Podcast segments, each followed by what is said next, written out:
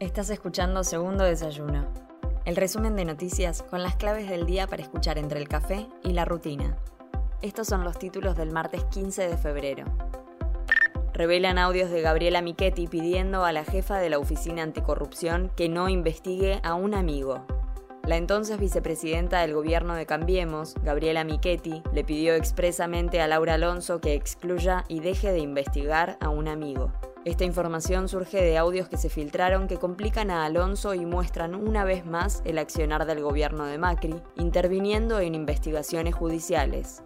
Laura, necesito que te juntes con un amigo mío que está trabajando conmigo, además es una persona de mi confianza, lo conozco hace mucho, es realmente una eh, súper buena persona y lo invocaste en una denuncia que encima Clarín lo nombró y necesitamos que que te juntes con él porque la verdad es que no tiene una mierda que ver.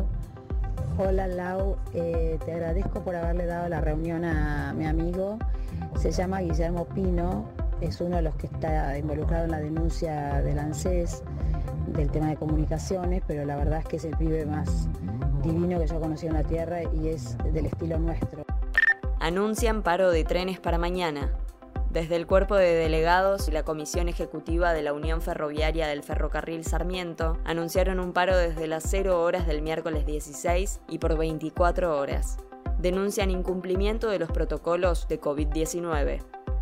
Alberto Fernández declarará por la causa de la obra pública en Santa Cruz. El presidente asistirá a los tribunales federales de retiro para la audiencia que comenzará hoy a las 9.30 ante el Tribunal Oral Federal 2, en un juicio que se realiza de manera semipresencial.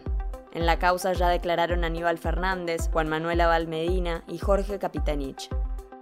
Capitanich y Morales intensificaron las críticas a la reta por subsidios a los colectivos de la ciudad.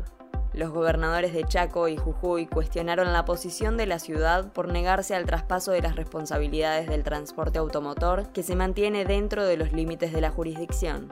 Ambos reiteraron el respaldo a la decisión del gobierno nacional de traspasar la operativa del servicio al Estado porteño. Piden la remoción del juez de la causa por el crimen de Lucas González. Los padres de Lucas González y su abogado querellante, Gregorio Dalbón, pidieron ayer al Consejo de la Magistratura el juicio político para el juez Martín del Viso a cargo de la causa por el asesinato del joven jugador de Barraca Central en un nuevo caso de gatillo fácil. La denuncia es por supuestamente haber incurrido en mal desempeño de sus funciones y prevaricato. Soy Mel Somoza y esto fue Segundo Desayuno, el resumen informativo del Destape. Te espero mañana con más noticias. Hacenos parte de tu día. Infórmate donde quieras, cuando quieras.